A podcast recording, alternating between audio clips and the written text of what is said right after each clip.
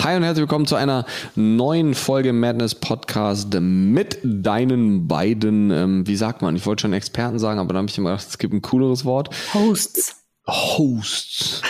Hosts. Das hört sich perfekt an. Ähm, Alessia noch und äh, meine Wenigkeit Timo Haus. Und heute reden wir mal das ähm, gute Gluten oder das Gluten. Ähm, je nachdem, wie spricht man das aus? Gluten, Gluten. oder Gluten? Ja, Gluten. Ich glaube Gluten, oder? Weil da ist Nein. kein Accent aigu oder Accent circonflex über dem E. Keine Ahnung. War wahrscheinlich beide falsch, die Accents, aber. Ich hatte, ich war Lateinschüler in der. Ich auch. Schule. Ach so, okay. Dann müssen Ave wir das Cäsar. nicht wissen. Das, Dann müssen, nee. Ave Caesar Populus Clamat. Das ist ganz, ganz wichtiger Satz, ja. Okay, kommen wir jetzt eigentlich mal zum eigentlichen Thema. Ähm, Gluten. Ich glaube, das ist so eines der hm, häufigst gestellten Fragen, die immer wieder kommen. Ähm, ich sehe das auch in der Praxis ganz, ganz, ganz oft, dass die Leute entweder gar nicht wissen, was das ist, das, das irgendwo schon mal gehört haben, aber dann gedacht haben, das ist nur in Nudeln drin. Und ähm, deswegen denke ich, macht das Sinn, dass wir einfach mal über dieses Thema ein bisschen aufklären. Ähm, von daher frei Schnauze, fang einfach mal an. Ja, geht so in die Richtung, keine Arme, keine Kekse. Also ich glaube, für die Folge werden wir so richtig gehasst auf jeden Fall im Nachhinein, äh, weil ich glaube, wir können schon mal so spoilermäßig vorwegnehmen, Gluten essen ist keine besonders gute Idee. Und ähm, warum ist das keine besonders gute Idee? Also erstmal lass uns klären, wo ist denn Gluten überhaupt drin? Gluten ist in Weizenprodukten drin. Wir werden gleich vielleicht noch mal darüber sprechen, was es so mit Prolaminen auf sich hat, also in welchen anderen Getreiden die noch drin sind. Was? Wo kommt sie jetzt um die Ecke? Aber im Grundsatz ist es, glaube ich, schon mal ganz gut, wenn wir hier so ein bisschen allgemein Licht ins Dunkel bringen. Also grundsätzlich Gluten beziehungsweise Gliadin, weil das ist ja an sich das Weizeneiweiß, wenn wir so wollen, ist in ja, Weizen drin. Und damit natürlich in Nudeln, du hast es gesagt, aber auch in den meisten konventionellen Backwaren. Ähm, sehr, sehr häufig, wenn ihr mal auf die Rückseiten von Verpackungen schaut, auch als ähm, Pappmittel in anderen Lebensmitteln, weil tatsächlich macht dieses Weizeneiweiß eine Geschichte, nämlich Dinge schön zusammenhalten, also es klebt ja, ähm, das heißt, es wird auch sehr gerne mal zugesetzt in irgendwelche anderen Geschichten über Soßen, Binder, ähm, irgendwelche Fertiggerichte und so weiter. Ähm, auch was, was wir nicht vergessen dürfen, wenn ihr zumindest da auch sehr empfindlich seid, ähm, Kosmetika. Haarpflegeprodukte. Also wir finden ja quasi das Weizenprotein schon in sehr, sehr vielen Dingen. Und das Weizenprotein, ja, kann sich so mittelgut auf unsere Gesundheit auswirken. Und jetzt übergebe ich mal an den Arzt und wir klären jetzt mal, wie genau wir auch auf die ganzen Prozesse hier eingehen wollen. Vielleicht müssen wir äh, hier mal so ein Schaubild dieses Mal anhängen, dann hinterher an die Folge, wenn wir da ins genau, Detail gehen wollen. Das ist eigentlich gar keine schlechte Idee. Versuch mal so ein Schaubild unten anzuhängen. Ähm, aber ja, vom, vom Grundprinzip her ähm, bin ich da total bei dir und ich glaube, grundlegend, äh, was die meisten Menschen denken, ist, dass ähm, Gluten irgendwie was mit Kohlenhydraten zu tun hat. Hat's per se, natürlich, weil es irgendwo in Weizen drin ist, aber ähm, es ist, wie Alessia gerade schon gesagt hat, ein Eiweiß eigentlich. Ne? Also es ist eigentlich ein Klebereiweiß. Das heißt, es bringt auch nichts, wenn du jetzt in den Supermarkt gehst und dir irgendwie Eiweißbrot holst, denn dann ist da noch mehr Gluten drin, dann ist einfach noch mehr ähm, Klebeeiweiß drin oder halt Soja. Und das sind beides grundlegende Dinge, die jetzt für die Gesundheit nicht so optimal sind. Ähm, also ich glaube, wir hängen dieses Schaubild einfach mal an, wenn das klappt unten. Und ähm, dann wirst du recht schnell sehen, dass es gibt in unserem Körper immer wieder so, kannst du dir das vorstellen, wie so eine Art Katalysator oder wie so eine Art ganz große Schere, ähm, die gewisse Substanzen auseinanderschneidet. Das sind so Enzyme. Also Enzyme sorgen dafür, dass Reaktionen ablaufen können. Und bei uns in unserem System ist das Problem, dass wir für Gluten Gluten ist eine, eine, eine Substanz, ein Eiweiß aus ganz vielen Aminosäuren, wo immer wieder Prolin mit ähm, vorkommt. Und wir haben in unserem Körper zwar eine Amino, ach, eine Aminosäure sage ich schon, ein Enzym, das ist die DPP4, um es genau zu sagen, die ähm, dieses Gluten spalten kann oder aufspalten kann, aber eben nur auf gerade Anzahlen von Aminosäuren. Und Gluten hat sieben Aminosäuren beziehungsweise eine ungerade Zahl und damit bleibt immer was übrig. Was langfristig dazu führt, dass dieses DPP4-Enzym gehemmt wird. Das heißt, die Schere wird gehemmt, so dass das Gluten irgendwann gar nicht mehr richtig auseinandergeschnitten werden kann. Und dann führt es eben zu chronischen Entzündungen. Und gleichzeitig hat es sich einen sehr, sehr, sehr klugen Mechanismus zunutze gemacht. Du kennst vielleicht Morphine schon mal gehört, so Fentanyl oder, oder auch Heroin. Ja, Heroin ist zum Beispiel auch ein Morphin. Ähm, das sind ganz, ganz starke Schmerzmittel. Auch Tilidin, wer so diesen Rap-Song kennt, ist auch ein Morphin-Derivat. Ähm, und dahingehend ist es einfach so, dass das Gluten es schafft, über verschiedene andere Umbaustoffe Gliadorphin zu bilden. Und Gliadorphin sorgt dann im Darm dafür, dass trotz der Entzündung die Schmerzen runtergefahren werden.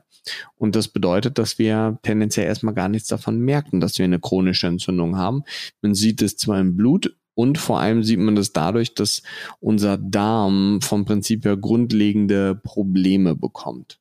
Und das ist eines der führenden Probleme, wenn es um Gluten geht. Der eine merkt das an, Hautproblem. Der andere merkt das an, Probleme, die hormoneller Genese sind. Der andere merkt das durch Symptome wie Energiemangel, die dadurch zustande kommen, dass der Darm gewisse Substanzen nicht mehr richtig aufnehmen kann. Wenn du eine Autoimmunerkrankung hast, wird durch Gluten das Immunsystem sehr, sehr, sehr aktiviert durch diese chronische Entzündung. Und das ist eben dann auch etwas, was sehr, sehr, sehr viele unspezifische Symptome machen kann. Das kann dein Hashimoto schlimmer machen. Das kann aber auch einen Bluthochdruck schlimmer machen. Das kann eben sehr, sehr, sehr viele Erkrankungen triggern. Nicht nur Autoimmunerkrankungen, sondern auch andere chronische Erkrankungen. Und Gluten ist echt ein, ein ziemliches Sauzeug, muss man sagen. Und es gibt immer wieder Leute, die sagen so, ja, aber die Studie XY zeigt, dass das für Normalos gar kein Problem ist. Und ähm, ich muss sagen, ich bin diese Diskussion mittlerweile echt leid langsam, ähm, weil es gibt genauso viele Studien, die das Gegenteil beweisen. Ähm, und vor allem sehen wir es aus der Praxis ganz, ganz, ganz extrem. Macht es mal. Vier Wochen kein Gluten essen, kannst du alles andere weiter essen. Vier Wochen kein Gluten essen und am Tag danach machst du das mal. Gluten essen. Weil so schnell werden diese schmerzlindernden Stoffe nicht produziert und du wirst dich am Tag danach wahrscheinlich nicht ganz so gut fühlen. Und das ist ein recht einfacher Beweis dafür, dass es ähm, schon funktioniert. Ja, und es gilt wie bei so vielen Dingen natürlich auch wieder, die Menge macht das Gift. Ne? Also das darf man einfach hier auch nicht vergessen. Du hast jetzt das Gliadorphin als wirklich ja super potentes Schmerzmittel. Ähm, genannt als Opiat quasi. Und was man einfach auch nicht vergessen darf, dass über noch einen Umweg über die Substanz P, aber das können wir jetzt auch mal, äh, nimmt einfach mal so hin, zum Beispiel auch der Umbauprozess ja noch weiter gehemmt wird. Das heißt, das DPP4, also das, was zerlegt, wird ja auch noch wieder weiter gehemmt. Ja, das heißt, im Umkehrschluss, je mehr ich das esse, desto schlimmer wird die ganze Nummer auch noch. Und hier sind wir mal wieder beim Thema Balance is key. Also ich bin ähm, da auch natürlich ganz deiner Meinung, Gluten ist ein absoluter Killer, kann wirklich, ja, super viele Sachen auslösen. Du hast jetzt die Darmprobleme genannt, aber es gibt sogar Beweise dafür, dass es eben zu Depressionen führt, chronischer Müdigkeit und so weiter. Und das ist nun mal eindeutig bewiesen, dass auch diese extraintestinalen Symptome, also alles, was außerhalb des Gastrointestinaltrakts dann abläuft, mit Gluten in Zusammenhang stehen können. Und hier ist wieder einfach die Geschichte, du hast es gerade schon mal genannt, so eine Anti-Gluten-Kur mal über eine Zeit machen, gerade auch natürlich bei Menschen mit Autoimmunerkrankungen mehr als zu empfehlen, damit man eben dieses Triggern einmal rauslässt. Und dann, wenn du dann vielleicht noch deinen Darm wieder in Schuss gebracht hast durch verschiedene Supplements und das lange mal rausgelassen hast, gibt es schon die Möglichkeit, dass du irgendwann mal wieder ein halbes Brötchen isst. Das Problem ist einfach nur, wenn wir uns unseren, ja, ich sag mal, westlichen Lifestyle hier anschauen, wer ist denn auch noch mal einen Tag auch nur glutenfrei? Ja, das startet morgens mit einem dicken Brötchen. Ähm, warum das Eiweißbrot eventuell sogar noch problematischer ist, hat Timo gerade schon genannt. Zusätzlich sind dann da noch schön Körner drin, die sind da noch voll mit Lektin, was ebenfalls so ein bisschen so ein Killer für den Darm ist. Ja, mittags geht's dann weiter mit der Pasta im Büro, nachmittags irgendwie keine Ahnung noch ein Teilchen und abends dann entweder das klassisch deutsche Abendbrot oder auch noch wieder irgendwas, wo in irgendeiner Weise Gluten bei ist, dann eben noch die ganzen ähm, ja ne, Zusatzstoffe in irgendwelchen Soßen und Co. Und da kommen wir schon auf eine Wahnsinnsmenge, ähm, ja, die wir an Gluten ähm, aufnehmen. Und das Argument, was ja auch immer kommt, ja, aber früher gab's das doch auch nicht. Ihr dürft nicht vergessen, dass gerade zum Beispiel bei Backwaren heute, wir haben es eben schon genannt, es ist ein Klebeiweiß. Und damit euer Brot vom Billigbäcker so richtig schön fluffig und patschig wird, das, was alle gerne mögen, wird da zum Teil noch extra, extra Gluten beigemischt. Ja, das heißt, wir haben auch heute in den konventionellen Backwaren viel, viel mehr Gluten als früher. Gleichzeitig ist es so, ähm, diese Art von Eiweiß Essen kriegt ihr durch Hitze überhaupt nicht kaputt, durch Fermentation in Maßen, ja. Das heißt aber auch früher, wenn traditionell gebacken wurde, zum Beispiel so ein Sauerteigbrot, was dann über eine lange Zeit fermentiert wurde, dann war eben auch da zumindest Teile des Glutens quasi schon mal wieder vorverdaut, was eben auch dazu führen konnte, dass es einfach besser verträglich war. Und ähm, dann darf man eben auch nicht vergessen, unser gesamter Lifestyle hat sich einfach dahingehend verändert, dass wir insgesamt viel mehr schlechte Dinge zu uns nehmen, die wieder alle den Darm schädigen erledigen oder viele davon. Und dann hauen wir uns noch ständig Gluten rein. Das heißt, diese Diskussion um, darf man jetzt Gluten, darf man kein Gluten? Und früher war das doch auch kein Thema und jetzt sollen plötzlich alle das nicht mehr essen, ist einfach auch für mich so ein bisschen obsolet, weil wir es einfach nicht mehr vergleichen können. Ja, ich glaube, dieses Vergleichen ist ja eh so ein Problem. Also das check ich eh nicht, warum die Leute das immer machen, ähm, weil das Leben ist eh ein komplett anderes heutzutage. Die Umweltfaktoren sind komplett andere. Und ähm, ich fand das sehr, sehr zutreffend, als du eben diesen Full Day auf äh, mich zerstöre mich selber gemacht hast. Ähm, da frage ich mich, Gibt es noch Menschen, die sich so ernähren? Ja, schon. Ne? Das ist ja wahrscheinlich so ein Großteil der Leute, die das immer noch machen. Wahrscheinlich wesentlich mehr ja. als die, die es anders machen. Aber man ist dann so irgendwann so in seiner Blase. Na klar. Also so, du beschäftigst dich nur mit einem Thema und dann lernst du Menschen kennen, die dann auch alle nicht so essen. Deswegen, boah, also da, da machst du wirklich, ähm, das ist so, pff, weiß gar nicht, ob das dann schlimmer ist zu rauchen oder, naja, okay, ist natürlich schlimmer, aber klar ähm, du zerstörst dich natürlich schon von innen selber, muss man sagen, wenn du den ganzen Tag zu jeder Mahlzeit Gluten isst. Ist es denn jetzt so die richtige Entscheidung zu sagen, man verzichtet sein Leben lang auf Gluten? Ähm, also ich glaube ganz bewusst, wenn man irgendwie mit einer Autoimmunerkrankung zu tun hat, dann safe, dann auf jeden Fall, weil da triggert dich jedes Körnchen ähm, dann auch schon das Immunsystem und kann sein, dass dein Hashimoto oder was auch immer schlimmer wird. Ähm, ansonsten, wie Alessia eben gesagt hat, die Dosis macht das Gift. Ne? Du kannst dich mit Wasser umbringen, jetzt kurz drei Liter Wasser trinken in der nächsten Stunde, dann stirbst du. Kannst aber auch von der Cobra ein bisschen Schlangengift nehmen und dir das in die Vene jagen, da stirbst du auch nicht, wenn das wenig genug ist, also die Dosis niedrig genug ist. Und ähm, dahingehend ist es auch einfach wichtig. Ich denke schon, dass es, ich sage aber bewusst denke, dass wenn man gesund ist, man mit einer gewissen Dosis schon umgehen kann, weil dieses, wie wir es eben schon hatten, je mehr man macht, desto schlimmer wird es. Ähm, und man eben schon mit einer gewissen Dosis umgehen kann und man dann diesen Abbauprozess auch nicht verlernt. Weil wenn du jetzt irgendwie 2000 Jahre gar kein Gluten mehr isst, dann verlernst du irgendwann diesen Mechanismus und dann brauchst du das Enzym im Körper ja nicht mehr. Also das macht noch mehr als nur das, ne? Aber vom Prinzip her wird dann dieser Bereich runterreguliert und dann können wir irgendwann Gluten gar nicht mehr abbauen. Und ähm, das führt dann natürlich zum Problem. Man muss aber sagen, all das, worüber wir jetzt sprechen, ist was anderes als die Zöliakie. Ne? Also Zöliakie ist so diese ganz extreme Weizenallergie, Weizenunverträglichkeit, also die Erkrankung, die wirklich genetisch determiniert ist, so mit verschiedenen Markern, HLA, DQ8 und wie sie alle heißen. Ähm, und ähm, da ist es so, dass du dann wirklich eine richtige Atrophie deines Darmes bekommst. Also da wird der Darm richtig zerstört. Dann sind so Krypten- und Zottenatrophien, das kann man auch ähm, gut in einer, in einer Biopsie, kann man sich das anschauen. Oder man kann ähm, Transglutaminase vom Prinzip her messen. Ähm, das ist was, was man für Zöliakie oder auch generell für Gluten machen kann. Ähm, und damit könnte man das Ganze ähm, auf eine gewisse Art und Weise bestimmen. Ich denke aber bei solchen Sachen immer, muss man das bestimmen, muss man das messen, einfach ausprobieren. Wenn man vier Wochen das nicht isst und man fühlt sich besser dadurch, so warum muss ich dann einen Test machen und ähm, das dann diagnostizieren lassen? So was ändert es? Also verstehe ich nicht, ist das für dich ein Unterschied oder?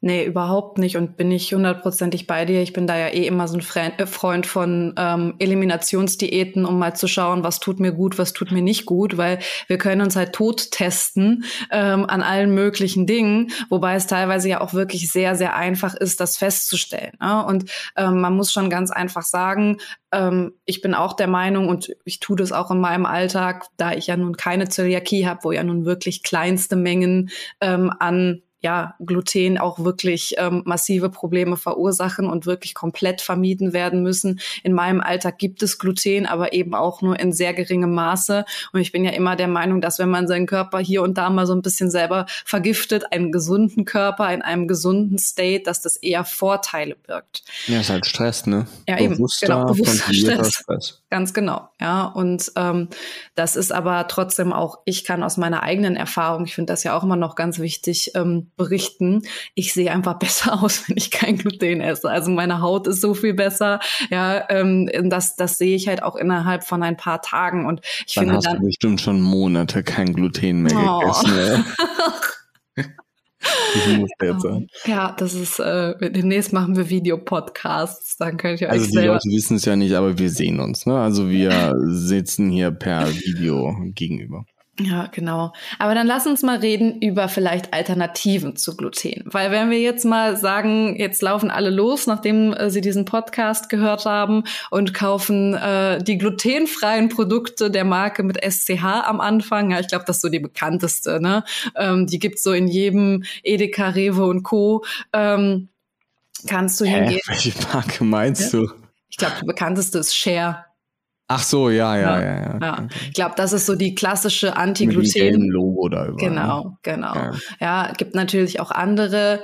Ähm, jetzt müssen wir euch, glaube ich, ein bisschen enttäuschen dass das auch nicht so die Endlösung ist. Weil ich weiß nicht, falls du schon mal glutenfreie Brötchen oder sowas gekauft hast. Also erstmal finde ich, schmecken die auch ähm, wie Fuß, ja. Aber ähm, auch wenn du mal da so drauf geguckt hast ähm, und dir die Zutatenliste anguckst, solltest du überdenken, ob das so die beste Alternative ist. Weil gerade eben auch da bei diesen, ich sag mal, konventionellen ähm, glutenfreien Backwaren ist dann zum Beispiel ja häufig manchmal aus Maismehl und eben auch gerade dann auch nicht aus der besten Quelle. Es sind Millionen Zusatzstoffe und Es und dies und das drin.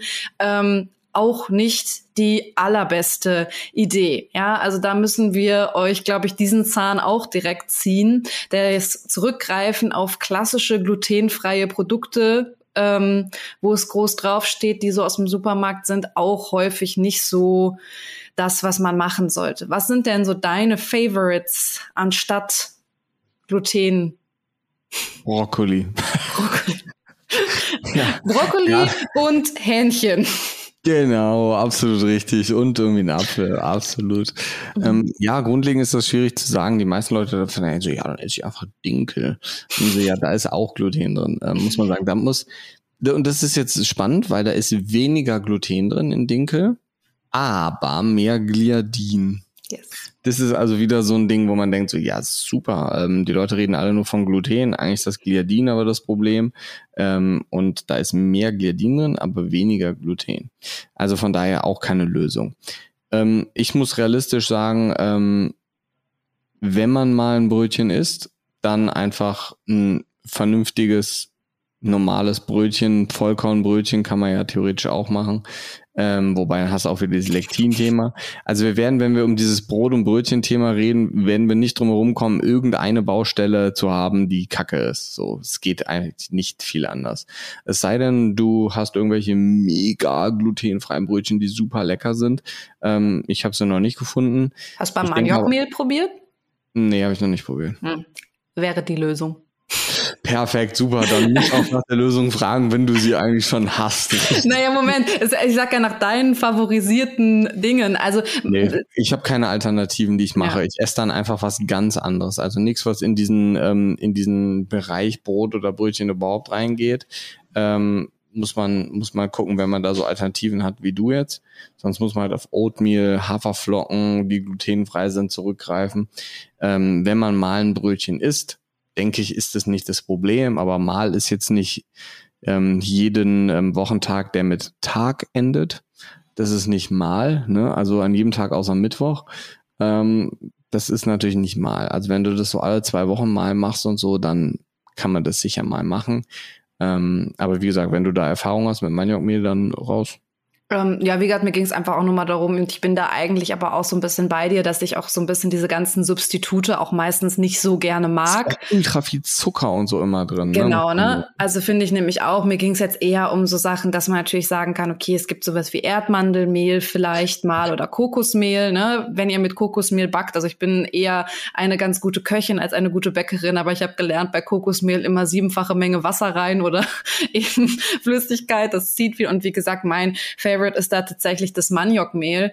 Ähm, das empfehle ich wirklich häufig gerade an eben zum Beispiel Hashimoto-Klientinnen von mir, die wirklich langfristig komplett versuchen, erstmal auf Gluten zu verzichten. Ich weiß, es gibt auch Stimmen, die sagen, ja, Maniokmehl ähm, ist ja eine Wurzel, die haben wir in unseren Breitengraden einfach nie gegessen. Deswegen ähm, vertragen wir die vielleicht auch nicht so toll. Da kenne ich aber zum Beispiel jetzt auch wirklich keine Studien zu. Ich kann sagen, ich vertrage Maniokmehl sehr gut gut und das ist von diesen ganzen Substituten noch das, was für mich am nächsten an klassisches Mehl rankommt und mir, um ehrlich zu sein, manchmal sogar besser schmeckt als Weizenmehl. Also wenn ich mal Bock auf Pancakes oder sowas habe, dann nehme ich Maniokmehl und auch für Brot und Brötchen verhält sich das. Also da haben mir wirklich einige Klientinnen schon rückgemeldet, dass sich es echt als einziges Substitut fast verhält wie ähm, Weizenmehl. Daher ist es für mich so ein so ein Goldtipp. Sollte man natürlich aber auch wieder schauen, dass man das vielleicht jetzt nicht als sein Grundnahrungsmittel einführt. Ne? Also ja. Oder halt ähm, wirklich dafür sorgen, dass man Sauerteigbrot isst. Gut, Sauerteigbrot geht natürlich auch. Ne? Hatten wir eben schon durch den Fermentationsprozess. Ähm, hast du da natürlich wieder eine, eine Art Vorverdauung, wenn man so will, vom, vom Weizeneiweiß. Und das kann man auch sehr gut machen. Einen guten Sauerteig ansetzen ist auch jetzt kein Hexenwerk kann man einfach auch tolle Sets und Anleitungen sich im Internet ähm, bestellen. Und das finde ich eben auch immer wieder klasse. Man muss es dann halt nur auch machen. Ja. Ja, top. Also Gluten ähm, versuchen einigermaßen zu meiden, nicht in der Frequenz essen, wie das die meisten Leute sonst machen. Gerne auf glutenfreie Produkte zurückgreifen, mal, aber sollte man es nicht als Hauptnahrungsmittel nehmen. Ähm, und du hast eben noch so ein Fass aufgemacht, Prolamine. Was ist denn das? Ja gut, Prolamine sind jetzt enthalten in, ich könnte aufzählen, Roggen, Hafer, Reis, ist es egal, eigentlich in fast jedem Getreide, in jedem Getreide. Und bei Prolamin haben wir halt das Problem, wenn wir jetzt so eine Kategorie an Schrott aufmachen, ähm, da wo es darum geht, okay, was könnte man denn noch da reinpacken, sind eben Prolamine sehr ähnlich, sagen wir es mal so, zum Gliadin von der Eiweißstruktur her.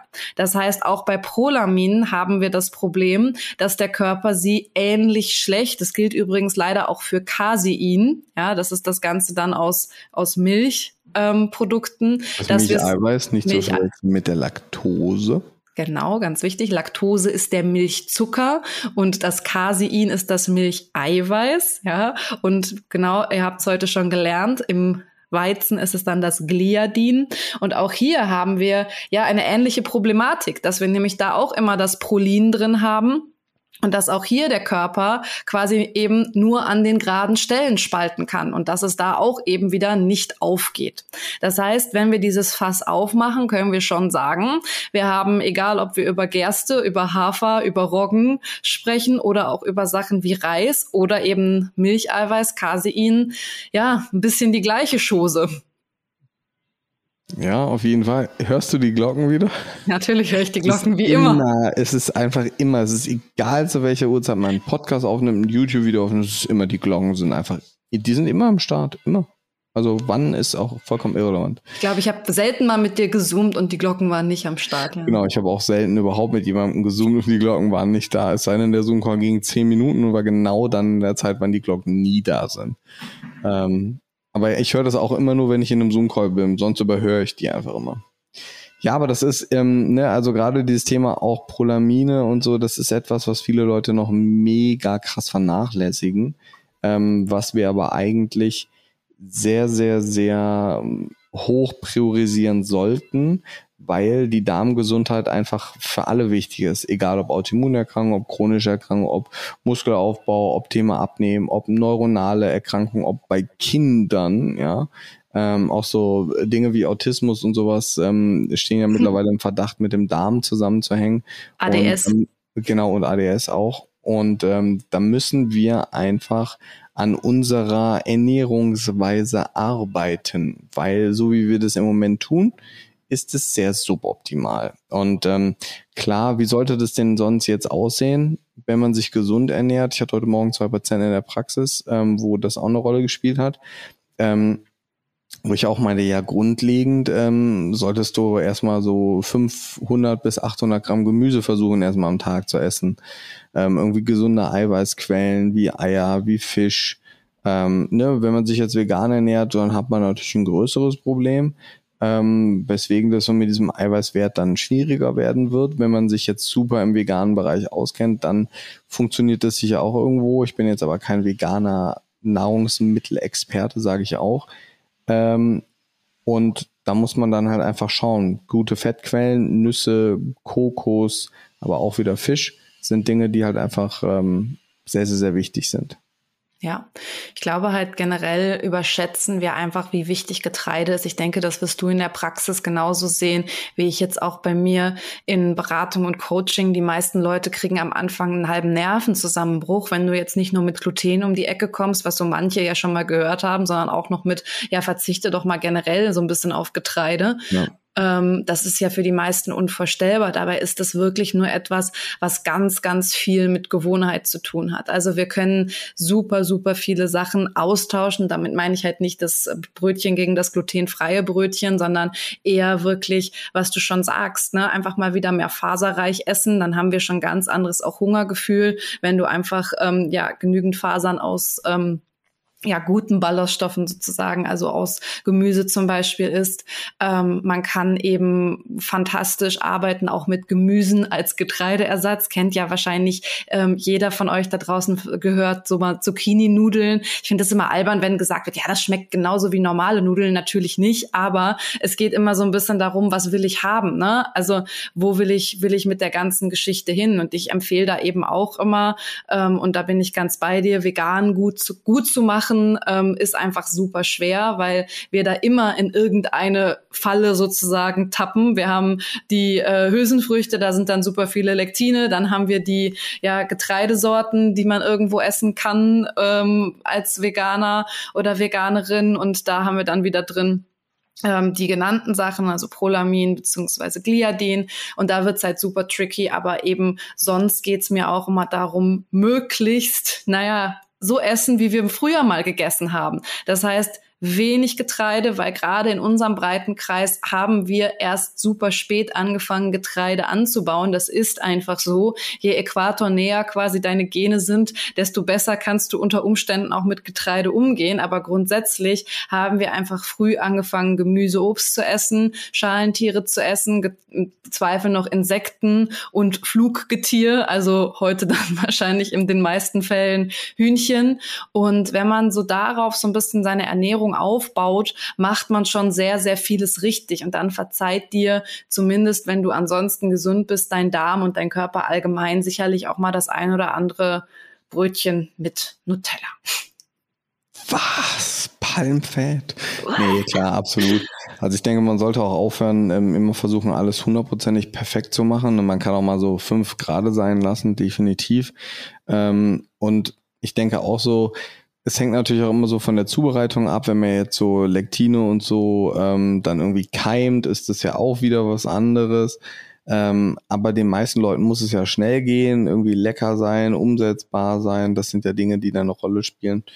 Und ähm, ja, ich glaube zum, zum Thema Gluten eigentlich erstmal so viel oder fällt dir noch was ein? Nö, ich glaube, das Wichtigste haben wir gesagt und äh, verständlich runtergebrochen, hoffentlich. Also gebt uns da wie immer sehr, sehr gerne eine Rückmeldung. Wahrscheinlich werden wir wieder voll gebasht für die Folge. So. Ist noch nie genau, passiert. Ich wollte sagen, es noch nie gebasht, aber ähm, das, ich fasse es gar nicht, dass wir meine Folge um 30 Minuten aufnehmen. Ja, krass, ne? Ähm, aber ihr könnt uns einen sehr, sehr, sehr großen Gefallen tun, wenn ihr das wollt, nämlich mal eine Rezension bei iTunes dalassen, ähm, weil dann werden diesen Podcast mehr und mehr Leute sehen und das ist ja so das Ziel, das ist auch die Vision, die dahinter steht, dass wir einfach mehr und mehr Menschen zu ganzheitlicher Gesundheit ähm, und Leistungsfähigkeit einfach verhelfen wollen und damit auch können, wenn man sich solche Folgen dann anhören können.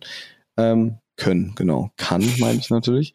Ähm, und ansonsten, ähm, wie gesagt, sehr gerne einfach eine Rezension hinterherlassen. Und ähm, wenn ihr jemanden hast, für den das relevant ist, Folge natürlich sehr, sehr gerne teilen. Und ähm, ansonsten würde ich sagen, ganz viel Spaß bei dem, was du gerade noch machst. Ähm, ich streiche gerade die Katze parallel. Deswegen hat Alessia zwischendurch, glaube ich, auch zwei, dreimal gelacht. Und, ähm, und sieht immer aus wie so ein Bond-Bösewicht auf seinem Drehstuhl mit dieser Katze auf dem Schoß. Genau, so kannst du dir das jetzt vorstellen. Fehlt mir nur noch so ein Monokel an einem Auge oder so. Und so ein Holzbein. Und ähm, ja, wo ein Holzbein als Bond-Bösewicht passt jetzt nicht. Ich war jetzt zu sehr bei Captain Jack Sparrow. Aber mhm, nein. Okay. Okay, wir beenden das jetzt hier. Genau, wir beenden das am besten, das passt. Dann einen ganz schönen entspannten Tag und ähm, bis zur nächsten Folge. Tschüss. Ciao.